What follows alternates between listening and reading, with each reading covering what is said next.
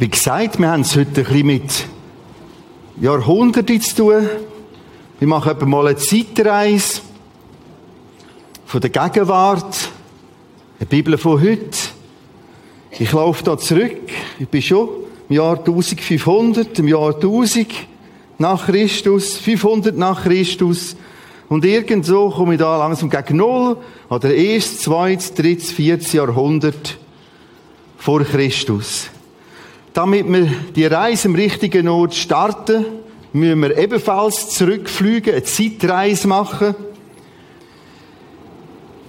Und wir landen in Byblos. Byblos ist ein Schiffshafen, damals gesehen im Libanon. In Byblos, da sind riesige Schiffe von Ägypten gekommen und sie haben Holzwellen posten. Holz vom Libanon, Zederholz. Zahlt haben sie mit Papyrus, weil in Ägypten jetzt ganz viele Papyruspflanzen gehabt, aus dem Bast von diesen Pflanzen hat man können Papier machen, Papyrus. Da hat es zwei so Seiten. Und so ist es ein Handel hin und her. Was haben die gemacht mit dem vielen Papyrus? Sie haben geschrieben. Und was hat man geschrieben? Es gibt nur ein Buch, das interessant war. Die Bibel. Und darum heißt die Bibel Bibel. Biblos. Wir werden das Wort einmal brauchen gegen Schluss. Merkt es? Ho Biblos, altgriechisch, die Bibel. Papier von Papyrus. Wir wollen mehr Licht zur Entstehung und vor allem zur Überlieferung von dem Bibelbuch entdecken. Wie gesagt, entsteht ganz knapp skizziert, das wäre ein großes Thema, ein Referat für sich. 2. Petrus 1, 21 gibt diese spannende Spur. Dort steht, sondern von Gott her redeten Menschen getrieben vom Heiligen Geist. Kann es übersetzen mit getragen von oder wie Wind ins Segel hineinbläst, hat Gott hineingeweht, hineinbläst. Und so ist Wort Gottes entstanden. 2. Timotheus 3,16. Da steht so, alle Schrift, mit Schrift ist Bibelschrift gemeint in dem Wort da, ist von Gott eingegeben oder eingehaucht.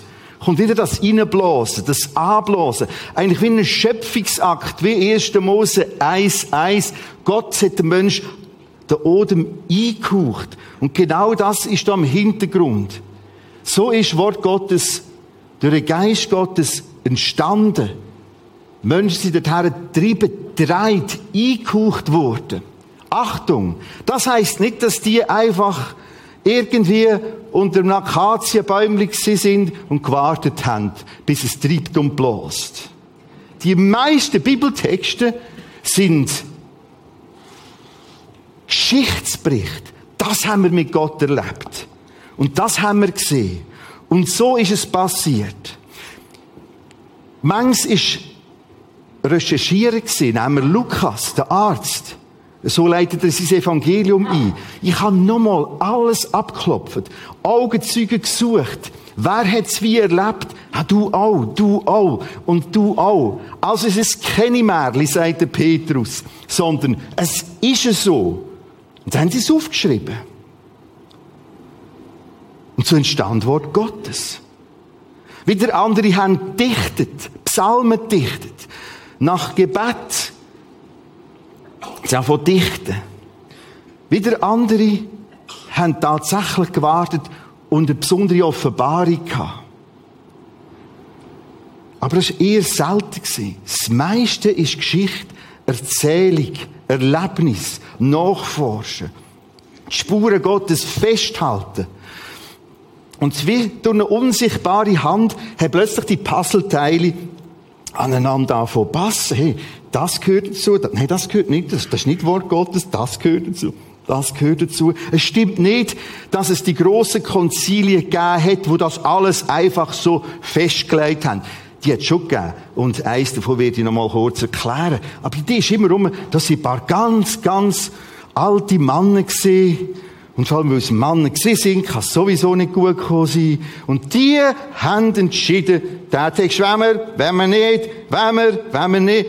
Nein, es ist wie Worte, die Konzilien, die der sogenannte Kanon festgelegt haben. Also was gehört dazu? Die haben oft nur noch bestätigen hey, das ist es. Das ist es.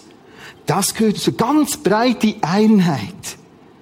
Jahr 90 nach Christus für das Alte Testament, ein bisschen später auch für das Neue Testament. Das ein ganz, ganz kleines Herrenführen. Im Jahr 2025, also jetzt gehe ich in die Richtung, wird die letzte von der grossen Sprachen noch in Angriff genommen zum Übersetzen.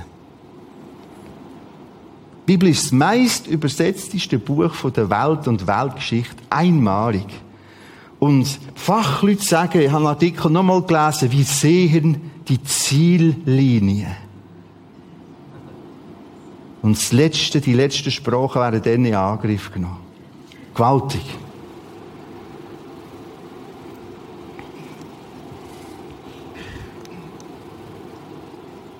Wir wollen weiter schaffen weiteres Licht hineinbringen, vor allem jetzt zur Überlieferung der Bibel. Jetzt hat Gott verschiedene Verheißungen gemacht. Du musst dir vorstellen, das wird Prophezeigen. Wenn ich mich sage, die Bibel kennt etwa 6000 Prophezeigen, sind das wieder solche Texte. Gott hat da vorne gesagt, schau, das Gräsli auf der Wiese, das ist irgendeine Stör. Das Gras verdorrt, und das Geissenbrümli, das ist auch mal durch. Aber das Wort unseres Gottes bleibt gültig für immer und ewig. Ich habe die letzten Monate viel geforscht und gelesen, nochmal zu dieser Thematik. Und die Faszination, wie das Gott geschafft hat, das da überzubringen, ist Einmalig. Es gibt von keinem Literaturstück in dieser Art und in diesem Ausmaß. Mehr dazu bauen wir jetzt hier auf. Nochmal zweiter Text aus dem 1. Petrus 1, 25. Aber das Wort Gottes bleibt in Ewigkeit. Und du kannst es kritisieren. Und der grosse Aufklärer Voltaire hat gesagt, und ich werde dafür sorgen, es wird ausradiert. Weißt, was für ein Business, für eine Firma in seinem Geburtshaus ist. Ich habe das selber besucht. Eine Bibeldruckerei. Heute, wenn du heute das gehst, gehst besuchen. Gott hat das gesagt. Und Gott kann das. Wo das nie hat dürfen wahr werden. Und es ist geworden. Aber das Wort Gottes bleibt in Ewigkeit. Dies aber ist das Wort, das euch als Evangelium verkündigt worden ist.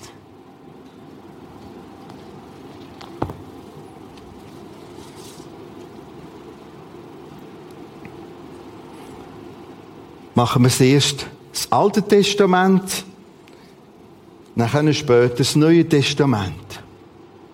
Wir haben jetzt hier eine Zeitachse auf dem Screen, Nullachse von oben nach unten, links davon 4000 vor Christus, 3000, 2000, 1000, gehen wir über 08, kommen wir rechts 1000 nach Christus, 2000 nach Christus bis unsere Gegenwart. Und so ist die Bibel entstanden. Mose, Josua, die Richter, Chronikbücher, Propheten, Ezekiel, Jeremia, Daniel und Malachi als Letzte. 400 vor Christus ist das abgeschlossen gewesen. Man hat damals vor allem in den Anfängen das auf so Buchrollen gemacht. Und ich habe mir so eine gebastelt in den letzten Wochen. Das ist, also, da kannst du so beim Bett oder so. So. Aber hast du, es nicht lange, also wirst du müde dann. Und lesen kann ich sie auch nicht da dieser Rohfasertabete. Also so ist das entstanden. Das ist jetzt da Altes Testament. Und wir gehen wieder in die Gegenwart. Und jetzt, meine Bibel da. Zwischen ihnen haben wir den riesigen Gap. Was ist da passiert? Erste Frage. Haben denn die überhaupt können schreiben? Ich habe gestern Abend das Gleiche im Teenie-Gottesdienst Home Run gebracht und die hatten noch ein ganzes peppiges Theater gehabt. Und da ist vorgekommen in dem Theater, da hat doch irgendein Doppel und der andere Doppel und haben die Doppel überhaupt können schreiben. Das war die Lehrsprache, das macht man nicht so am Sonntagmorgen. Antwort auf die Frage, haben die können schreiben? Eine Tontafel, circa 3100 vor Christus, eine sumerische Tafel. Sumerer ist ein grosses Reich Vorläufer von Babylonien. Jetzt musst du dir vorstellen, jetzt könnt ihr euch Tausende, ganz Woche könnten wir so Tontafeln studieren. Haben sie können schreiben? Selbstverständlich. Haben sie anders geschrieben? Selbstverständlich. Zuerst Bilderschrift, eine Hand oben rechts, dann Mistgabeln und ein Baum oder ich weiß es auch nicht. Nimmt die Hand aus der Säck, packt die Mistgabel und gang zum Baum runter, geht Heu auf. Irgendwie vielleicht so. Das ist ein Übergang. Bilderschrift zur Keilschrift. 3100 bis 3000 vor Christus. Das ist ein ganz faszinierendes Teil, ein Modell von Ebla. 13 Jahrtausend vor Christus. Eine Stadt, Staat, also eine Stadt selber, ist wie ein Staat gesehen, Norden von Syrien. Das ist Staatsarchiv. 15 bis 20.000 solche Tontafeln. Da kommen Namen vor wie Abraham, Isaac, ein Schöpfungsbericht ist in diesen Tontafeln. Jetzt musst du dir vorstellen, ist ja gleich wieder so weit, das mit der Steuererklärung. Und wenn jetzt jeder mit seiner Garette muss kommen,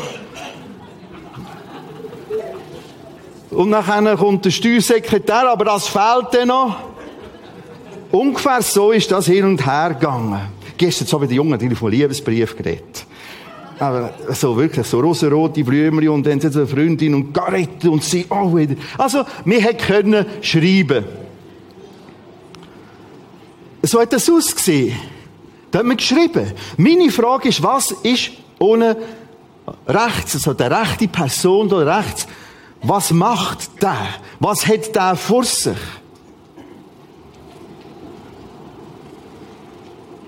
Das ist ein Tablet.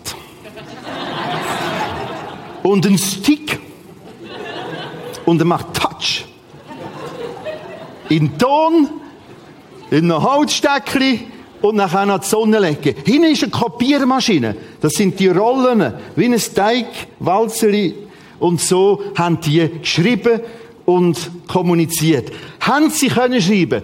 Bestens. Sehr, sehr ausklüglich, sogar ein Postsystem gehabt. Sie können schreiben und ist kein Problem gewesen. Einfach viel, viel aufwendiger. Nächste Frage. Unsere Hauptfrage heute. Wie ist der Text von dort hierher gekommen? Und wie haben wir Gewissheit, dass das gut rausgekommen ist? Jetzt müssen wir uns an zwei Farben orientieren und dann kommt das gut. Wir machen quasi wie zwei Reisen in dieser illustrierten Reise. Die eine Reise ist einfach ganz simpel von da hierher, von damals zu jetzt. Wie ist das passiert? Und dann die aufwendigere Reise, die fängt hier an. Und dann gehen wir und sammeln alte Codex. Wir sagen Kodikes. Sammeln, vergleichen und sammeln und vergleichen und sammeln und vergleichen und landen wieder da. In den letzten Jahrhundert, in den letzten rund Jahr, 100 Jahren ist das sehr, sehr intensiv gelaufen. Warum? Weil man immer mehr alte Kodikes oder Fragmente gefunden hat. Das ist eine breite Wissenschaftsarbeit heute. Und alles läuft jetzt blaue Reise, rote Reise. Nehmen wir zuerst die blaue Reise, die Abschreiber. Da vorne haben wir abgeschrieben. Ich baue da zwischen ihnen jetzt mit Fels, mit Granitfels, den Gap auf und langsam füllen wir das Loch. Die Abschreiber. Die ersten, wo wir viel davon wissen, waren die Sopherims. Eigentlich heisst das die Zähler. Wir sehen viel mehr zu tun mit Buchstaben zählen als mit Schreiben. Das werden wir jetzt gerade verstehen, warum. Eine andere ganz wichtige Gruppe waren die Masoreten. So 500 bis 1000 nach Christus. Man hat immer abgeschrieben, aber von diesen zwei Gruppen haben wir vor allem viel mehr Wissen. Dann, nein, jetzt bleiben wir bei den Masoreten zuerst. Masoreten sind von daher hochspannend, weil man von ihnen weiss, wie genau sie geschafft haben. Wenn das da die alte Schriftrolle war, wie die sind, irgendwann sind die abgenützt gewesen. Rund 100 Jahre hat man so eine Schriftrolle können brauchen. Und dann hat man einen neuen Auftrag gegeben. Und dann ist das da die neue. Und jetzt hat es ein gewaltiges Sicherheitssystem gegeben. Und das ist für uns ganz, ganz relevant. Weil genau das Sicherheitssystem da zwischen hilft zu verstehen, wie Gott das gemanagt hat, den Text hierher zu bringen, so dass er erst noch stimmt. Was die gemacht haben, sie haben eben eine Teile da, beim Alten, zum Beispiel alle Buchstaben zählt, vom Josua-Buch, zum Beispiel. Alle Worte zählt, das Wort Gott kommt so und so oft vor, und alle Sätze zählt, nennen sie da auch in der Absicht wieder, alles zählt. Sie haben die Mitte zählt von der ganzen Abschrift, ganzen Alten Testament oder einem ganzen Mosesbuch, dem ganzen Josua-Buch. Genau die Mitte, zack, das ist das mittlere Wort, der mittlere Buchstabe, der mittlere Satz. Ein Aleph, Bet, Gimel, so hebräische Buchstaben. Und ich stelle dir vor, in sie da hergegangen, haben tagelang. 1, 2, 3, 4, 5, 2016, 7899. Zack, das genau da müssen sein. Wenn nicht, Ende. Von vorne anfangen. Wir können uns nicht vorstellen, was für eine ganz, ganz, ganz, ganz immense Kraftakt. Es ist eigentlich mehr Zähler als Schreiber gesehen. Und das gibt uns die Sicherheit. Das gibt uns das Wunder, wo da passiert ist, da dazwischen. Und alle, die sagen, ja, das haben irgendein paar Kleus irgendein geschrieben und das haben irgendwie, und es kommt, die haben keine Ahnung, wie das gelaufen ist. Gehen wir weiter. Nach dem Schreiben ist das Jahr 1500, rund 1500 gekommen, Erfindung des Buchdrucks. Das erste Buch vom Johann Gutenberg, 1455. Und das hätte es anders können sein. Eine Bibel. Das hat man dann gedruckt. Also jetzt wird es plötzlich ein bisschen einfacher und nicht mehr so fehleranfällig. Jetzt kann man es drucken und wieder drucken. Das ist so eine gute Bergbibel. Das, wenn man sie aufmacht, jeden einzelnen Buchstaben in Blei gesetzt und dann fantastisch dekoriert. Nach dem Gutenberg 80 Jahre später Luther. Der Gutenberg hat die Bibel noch in Latinisch rausgegeben und der Luther aus dem Hebräisch, Aramäisch, Griechisch, Deutsch.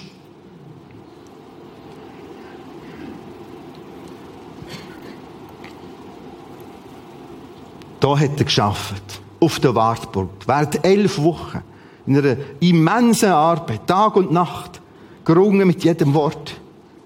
Für uns gerungen hat sogar einen neuen Wurf gemacht für die deutsche Sprache damals.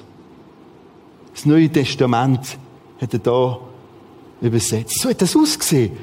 Dort der Setzkasten, jedes einzelne Buchstaben gesetzt, der presst und hinten hat man die Velintücher aufgehängt. Eine gute Bergbibel hat 1282 Seiten.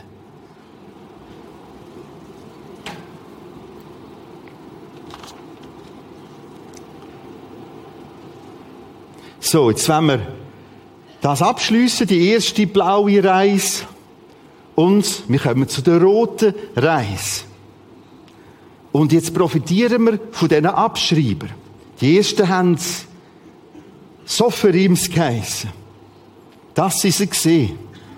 Und jetzt musst du dir vorstellen, aus dieser Zeit, das ist erstes und zweites Jahrhundert vor Christus, haben wir viel Material. Und das bauen wir jetzt einfach da drin, bis wir da puh, zugemauert sind. Und zwar die weltbekannte Fund von Qumran. Qumran, kleiner Abstecher, Israel, dort im Norden, der See Genezareth, das ist Jerusalem, das ist Qumran, Nordende vom Toten Meer. Der Mohammed Ad-Dib ist ein Geissenhirt ein, ein, ein Beduin, und ein Geissli ist ihm davon gesprungen. Und er hat gesucht und gesucht. Und er denkt, vielleicht ist er nur in einer Spalt, in einer Höhle aber. Er sieht die Höhle, rührt Steine ab, in Hoffnung, äh, nein, es hat nicht mehr, macht dann, oh, was ist denn das? Und er merkt nochmal ein Stein, das sind ja Tonkrüge. Und so wird man in diesen Höhlen von Qumran, dem tiefsten natürlichen Ort der Welt, wo alles top konserviert ist, das hätte nur dort können passieren. Und Gott hat gesagt, komm, wir verstecken die dort. Da haben wir ein schönes Klima, extra so Zweig. Du kannst Qumran, und ich werde mit dem Prisma Israel Camp das wieder anschauen, Sandalen aus dieser Zeit, Datteln, Türen, die aus dieser Zeit, Korn noch aus dieser Zeit. Alles da gelagert in diesen Höhlen am Toten Meer. Mehrere hundert Schriftrollen und 40.000, 40.000 einzelne Teile. Und das hat nachher, das ist nochmal Tontafel, das ist das Monument in Jerusalem, das ist das Dach, wo die Schriftrollen aufbewahrt werden. Das Dach ist wie so ein Tondeckel, der Shrine of the Book. Und das hat nachher zum grössten Puzzleteil der Menschheitsgeschichte geführt. Während 50 Jahren haben hochkarätige Sprachspezialisten alles aneinandergefügt. Ich habe vor 30 Jahren das Vorrecht gehabt, dort mal dabei zu sein, einfach zuzuschauen. Von all diesen Orten, die wir heute anschauen, bin ich mehrfach gesehen. Das hat mich immer fasziniert. Ich habe spüren, wie hat Gott das gemacht? 50 Jahre. Seit ein paar wenigen Jahren ist alles komplett auf dem Internet publiziert. Jedes kann das schauen. Das absolute Juwel ist die Jesaja-Rolle. 7,34 Meter lang. Kaum war die Entdeckung der Jesaja-Rolle bekannt geworden, da schrieben die Zeitungen, jetzt, jetzt wird sich zeigen, dass die Bibel schlecht überliefert ist. Jetzt werden die Grundlagen des Christentums erschüttert. Als die Jesaja-Rolle ediert, also übersetzt, ausgewertet wurde, stellte sich heraus, dass der Text von damals, die Jesaja-Rolle, hervorragend genau überliefert worden ist. Es gibt viele Unterschiede in der Orthographie oder in der Wortwahl. Ich erwähne zwei, drei Unterschiede, wo ein bisschen mehr als Orthographie ist. Nur drei sind bedeutend genug, um in der Übersetzung wiedergegeben zu werden. Aus Kapitel 37. 3. Aber auch sie stellen keine wesentliche Veränderung dar. Die drei Verschiedenheiten sind, da steht, sie riefen, da steht, einer rief dem anderen. Okay. Da haben wir es schon. Das ist alles. Oder da steht, heilig, heilig. Und heute haben wir drei drin. Heilig, heilig, heilig. That's it. Und es gibt auch keine Verschlusssache, dass da Rom gewisse Sachen verschlossen halten. Da Vinci Code, der Film. Irgend so Themen. Es ist komplett transparent. Das Wunder von Qumran, das Wunder von dieser Jesaja-Rolle. Also nochmal, die rote Reise heisst, wir gehen zurück und sammeln und sammeln und sammeln und machen jetzt immer das Gleiche. Wir nehmen die Fund, vergleichen sie, übersetzen, vergleichen, übersetzen, vergleichen, übersetzen. Eine ganz andere Spur ist die Septuaginta. Das ist eine griechische Übersetzung vom Alten Testament. Aber jetzt musst du dir vorstellen, von dieser Septuaginta haben wir etwa 2000 alte Fragmente. Die ältesten gehen ganz, ganz nach daher, sind aus dem Jahr 200. Und jetzt gibt es hochspezialisierte Leute, die beschäftigen sich nur mit der Septuaginta. Ich habe da so eine. Und ich gehe die Septuaginta heute raus. Indem sie all die Fragmente sammeln. Und bei absolut detailliert, ohne im sogenannten Apparat, jedes Mühe angeben, wo ein Dialekt mal etwas anderes sagt. Und solche Werk ist nachher eine Grundlage für unsere Bibelübersetzer. Darunter kommt das. Jetzt muss ich die alte Dame noch vorstellen. Die ist 300-jährig, 1712. Der Hans-Uri Borini wird dann da vorne die bewachen und wir darf ein bisschen schauen. Jetzt musst du dir vorstellen, die Septuaginta, die geht weit, weit, weit führen. Sie ist jetzt einfach stellvertretend für all die alten Dokumente. Ich liebe den Geschmack. Weit führen. Von weit vorne haben wir Text. Das ist so ein Septuaginta-Text im Original. Wir gehen gerade weiter. Ein anderes wichtiges Teil in dieser Forschungsreise Rot heißt Vulgata. Das ist die hebräische Bibel, jetzt auf Latinisch übersetzt. Und wieder gibt es Spezialisten, die beschäftigen sich das Leben lang, Professoren und Doktoren, als Sprachspezialisten, nur mit der Vulgata. Und sammeln alles, alles, was sie finden mit der Vulgata. Vergleichen, vergleichen. Und dann gibt es den sogenannten Mehrheitstext. Und plötzlich merken sie, etwa 80% sagen es genau so. Da gibt es auch noch Dialekt, die ein bisschen abweichen. Und der Mehrheitstext gehört alles darunter. Und weltweit Übersetzungen greifen auf die zurück. Interessanter ist, die Institute sind fast alle in Deutschland. Das ist noch so eine alte Vulgata. Wir gehen weiter. Was haben wir noch? Genizza-Fragmente.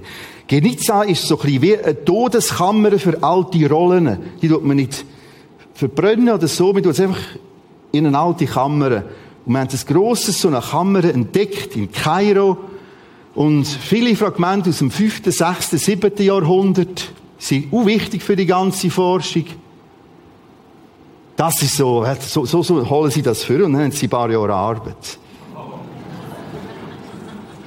Das nächste. Jetzt kommen drei grosse Kodikes, die ganz grossen. Alle etwa aus dem Jahr 1000. Praktisch die ganze Bibel ist da drin enthalten. Zum Beispiel der Kodex Kairo von 500, 895 oder der Kodex Aleppo von 920. Wenn man das noch anschaut, alles handgeschrieben. Eine Tinte aus Ruß, Harz und Öl. Pünktli sind Vokal, also A, E, I, O, U und das andere sind die anderen. Wir gehen weiter.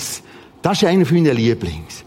Der Samaritisch, Pentateuch, also die fünf Bücher Mose.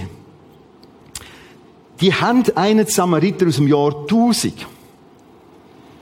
Und nach dem letzten Israel-Camp sind meine Frau und ich noch zwei Wochen in Israel geblieben.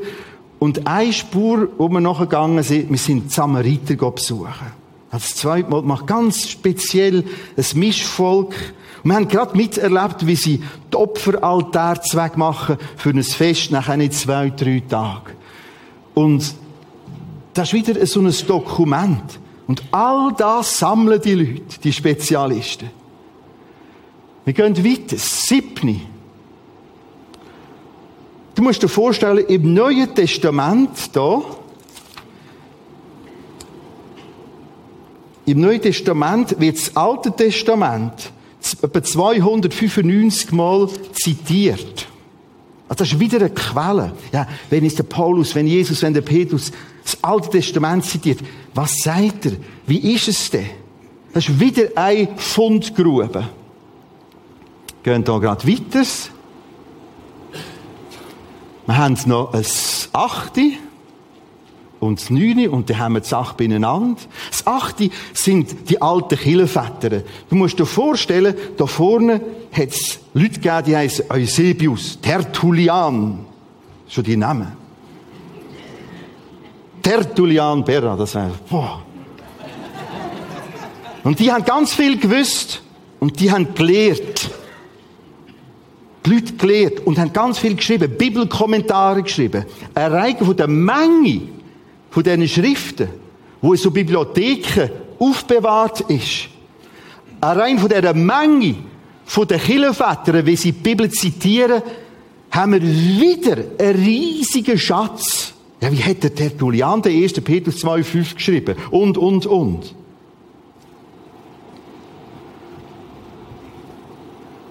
Als letztes. Konzil von Jamnia. Nochmal eine grosse Sitzung. Man hat betet, mit abgewogen. Und man sich eins gewesen, so, das ist das Alte Testament. Aber es war nur noch bestätigt. Man hat sechs Kriterien, die man hat, um das festzumachen. Und so ist das alles geworden. Wir schließen diesen Teil ab, fassen zusammen. Wir haben die erste Reise gemacht. Da haben wir geschaut, wie ist das zu uns gekommen. Dann haben wir die rote Reise gemacht. Jetzt schauen wir die rote Reise noch ein bisschen im Detail an.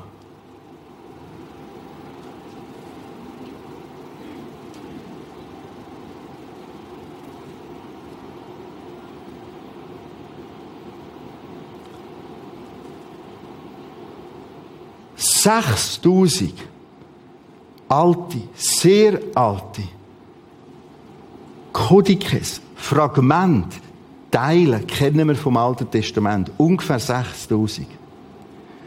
Und jetzt gibt es hochspezialisierte Leute, die machen nichts anderes als all das Wissen, wo heute praktisch alles digitalisiert ist, weltweit zugänglich, in einen Trichter reinlassen. Der Trichter wird verglichen, geschaffen, nochmal abgewogen, nochmal die vielen einem Wort monatelang Nummer. Was ist der Mehrheitstext gewesen?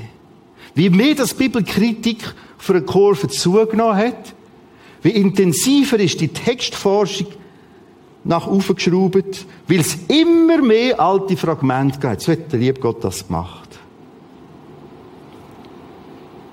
Und sie lebt, sie atmet die Bibel. 6000. All das ist in all diesen Büchern zusammengefasst. Auch ganz wichtige ist die Biblia Hebraica Stuttgartensia in Stuttgart meistens an diesen Universitäten angegliedert. Und wenn jetzt das Alte Testament liest, da ist unten dran all das Schaffen und Vergleichen. Mit anderen Worten, wir leben eigentlich in einer Zeit, wie es noch nie gegeben hat, über die Sicherheit, was wirklich der Text ist. Ich habe letzte Woche, letzte paar Wochen mir mal auch gemeint, mit einem Hauptinstitut, haben das Neue Testament letzte Woche noch mal telefoniert. Ich habe sie noch mal fest herausgefordert, die Herren. Und es ist einfach faszinierend und mich tief berührend. Was haben wir da vorher gehört? Was hat Gott gesagt? Das Gräsli verblüht, das Blümchen auch. Mein Wort, da könnt ihr machen, was ihr wollt. Ich bringe das über zu euch, zu dir. Und jetzt stell dir vor, wie wir mit dem Wort Gottes umgehen. Das ist ein Wahnsinn. Das ist Güte. Wir haben heute viel von der Güte gesungen. Gott leidet und er treibt. Wir haben so viele Alte. Wir haben noch gar jetzt unterdessen Qumran, erst zweites Jahrhundert vor Christus. Am 8. März machen wir da ein Seminar mit verschiedenen Angeboten. Samstagmorgen, da habe ich eine, ein, drei, Viertelstunde Zeit für das gleiche Seminar nochmal. Da können wir noch viele Details eingehen. Wie legt man jetzt das Alter fest von einem Bibeltext? Es gibt elf Kriterien. Also es ist nicht einfach so ein paar Prätzchen, Buben haben da ein gesagt, das ist jetzt so und das andere ist nicht. Es gibt einen Spezialist in Deutschland, ein Professor, der ist nur auf Zitat von den Kirchenvätern spezialisiert. Wenn man so überlegt. So, jetzt machen wir das Neue Testament in einer Kurzvariante. Wir haben hier wieder eine andere Zeitachse. Links Jahr No, jetzt kommen wir in die Gegenwart. 50, Jahrhundert 1000, 1500, 2000. Wieder entsteht da vorne die Bibel, Matthäus, Markus, Lukas, Johannes, Apostelgeschichte, Römer, Briefe von Paulus, Offenbarung. Im Jahr 95 nach Christus ist die Bibel abgeschlossen gewesen und wir kommen in die Gegenwart, haben hier das Neues Testament und wir haben wieder den Gap zwischen ihnen. Wir füllen wieder auf. Wir fragen uns wieder, wie ist das da hergekommen? Wir haben am Anfang wieder die blaue Reise mit den Abschreiber. Dann haben wir auch da genau das Gleiche im Alten Testament. Erfindung vom Buchdruck ab äh, rund 1500. Gutenberg-Bibel und nachher der Luther. So, jetzt machen wir wieder die rote Reise. Sammeln, vergleichen, sammeln, vergleichen. Das erste, wo reinspringt, sind alte Kodex. Codex Bezza oder Codex Ephremi. Ich muss mir jetzt umügen, dass ich zu denen nicht allen viel erzähle oder gar nicht erzähle. Sie sind einfach so 500 Jahre nach Christus, 400 nach Christus, 300 nach Christus. Die nächsten. Das ist noch so ein Codex Alexandrinus.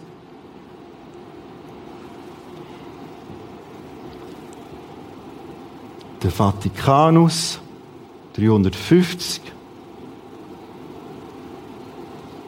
So, dem wollen wir ein bisschen überstehen, der Sinaiticus. 350 nach Christus, da kommt also ganz noch dran her an die Zeit. Wenn du sagst, ja, 95 abgeschlossen, sind wir 350. Du musst dir vorstellen, die Zeit ist viel, viel, viel langsamer gelaufen. Bis die Mode gewechselt hat vom roten aufs grüne Hemri, sind da 100 Jahre vorbeigegangen. Und bis die Frisur so nicht so. Wieder 100 und mir, ja, da gar nichts. Das ist ganz, ganz langsam gelaufen. Das ist hochkarätig, 350 Jahre so noch. Das ist der Konstantin Tischendorfer. Blitzgescheiter junger Mann, der mit voller Leidenschaft Jesus hat dient und will dienen und gesagt so. Und ich kämpfe an gegen all das, was da läuft. Im Hintergrund läuft Aufklärung. Ist sehr modern geworden, alles über die Vernunft. Und er, 1844, kommt zum Theologiestudium aus, hat sich spezialisiert auf Hebräisch, Aramäisch, Griechisch, also die alten Sprachen. Gott ist nach Paris, macht eine grosse Entdeckung. Gott nach Rom, macht wieder eine Entdeckung. Aber er hat gesagt, mich interessiert etwas anderes. Mich interessiert der Sinai. Da haben wir wieder so eine Nahostkarte, See Genezareth, das Tote Meer. Er hat auf den Sinai wählen. Er hat gewusst, in dem Klima, werden die Pergamente optimal wieder versorgt und geschützt. Er hat auch gewusst, all die vielen Ostkriege, da ist nie einer bis dort runtergekommen. Das ist zu weit gewesen. Das ist die Welt definitiv bleiben stehen. Er hat gewusst, dort gibt es ein Kloster. Dort, wo Gott Mose ähm, Tafeln gegeben hat, dorthin will ich. Ins Kloster. Ins St. Katharinen Kloster. Das ist der Berg, wenn man oben ist. Eine herrliche Aussicht, ein Erlebnis. Nicht einfach ist der Abstieg, wenn man diesen Weg nimmt, sind 4000 Stege treten und ohne gesehen ist das Kloster.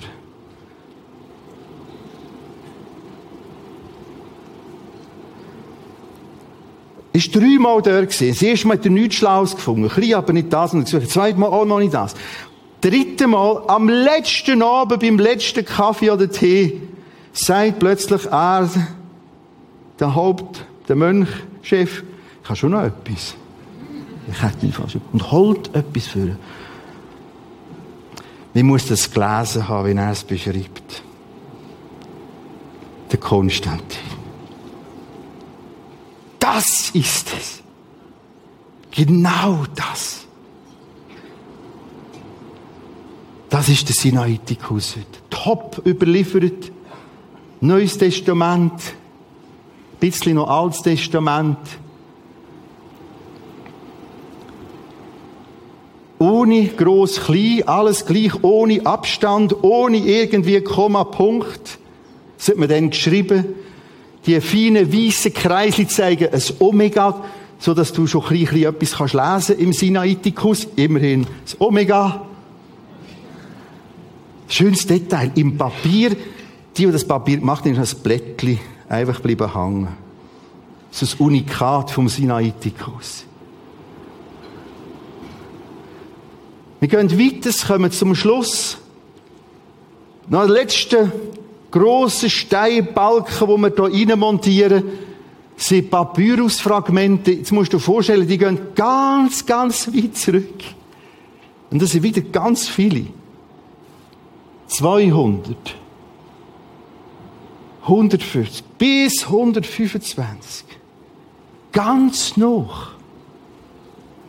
Eins von diesen Fragmenten schauen wir geschwind an.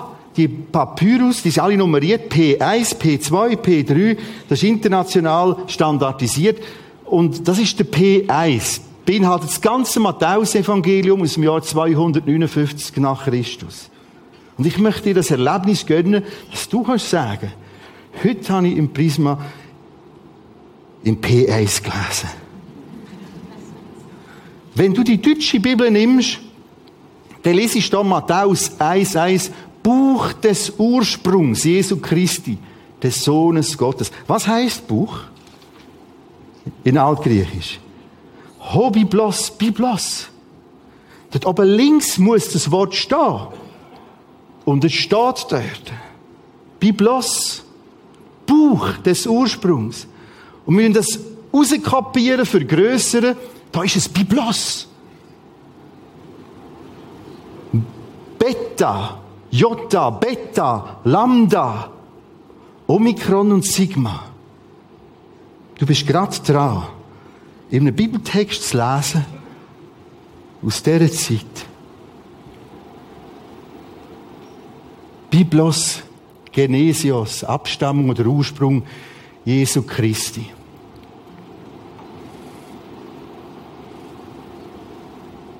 Wieder fassen wir zusammen. Schauen die rote Reise ein bisschen detaillierter an.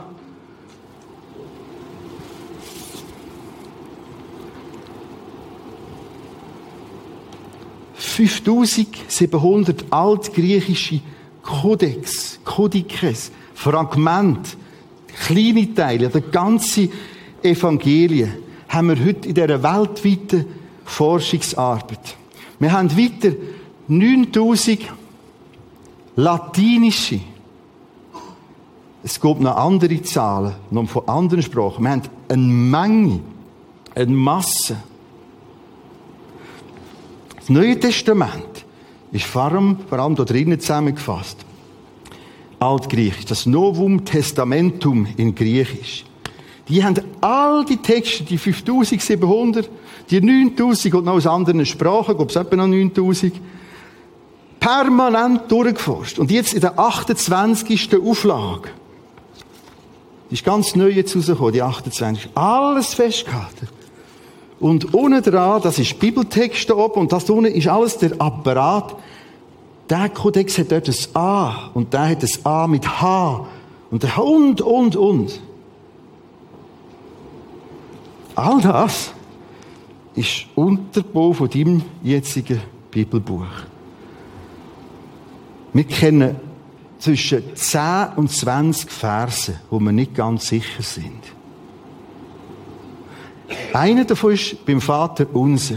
Unser Vater im Himmel und, und, und. Dann steht am Schluss, denn dein ist das Reich und die Kraft und die Herrlichkeit in Ewigkeit. Diese in der ganz ursprünglichen Kodikes ist der Satz nicht drin. Vermutlich ist es in der Kirchenliturgie gebraucht worden und plötzlich ist es reingeflossen.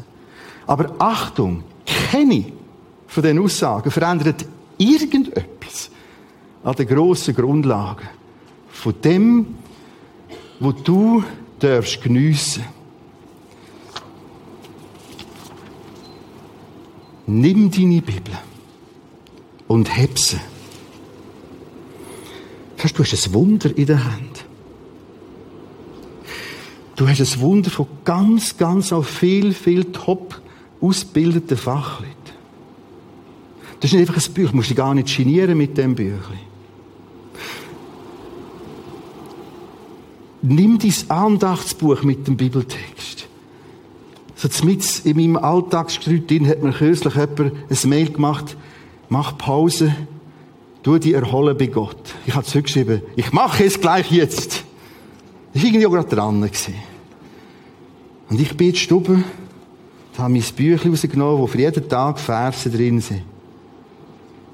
Warum hat das in einer Sekunde eine andere Sicht geweckt? Eine Ermutigung. Weil es Gottes Wort ist. Und er sich bemüht hat, dass es hierher kommt. Meine Aufforderung, gang anders um mit dem Buch. Das ist viel, viel mehr. Da ist so viel drunter. wir haben so ein Vorrecht, in unserer Zeit zu leben. Schon nur wegen dem. Es gibt eine Person, die hat an dem geschafft wie niemand. Das ist der Professor Kurt Ahland. Darum heißt das Novum Testamentum auch Nestle Ahland. Das war der Herr Nestle und sein Sohn Nestle, Professore alter Sprache. Und dann hat der Herr Ahland, Kurt Ahland ist dazugekommen. Und seine Frau, beides alt Sprachspezialisten. Und während 40 Jahren hat der Kurt Ahland tief, tief hineingesehen. Er hat Sachen und Texte gesehen, die bis heute noch niemand gesehen hat. Es gibt noch gewisse Texte im Sinai-Kloster, die sie noch nicht zeigen wollen. Er hat sie alle gesehen. Er ist jetzt gestorben, vor ein paar wenigen Jahren. Deine Bibel ist gut, weil sie Gott bewahrt hat. Wir haben in den letzten rund 45 Minuten das Wunder erlebt, wie Gott die Prophetie erfüllt. Ich schaue schon, dass es da überkommt.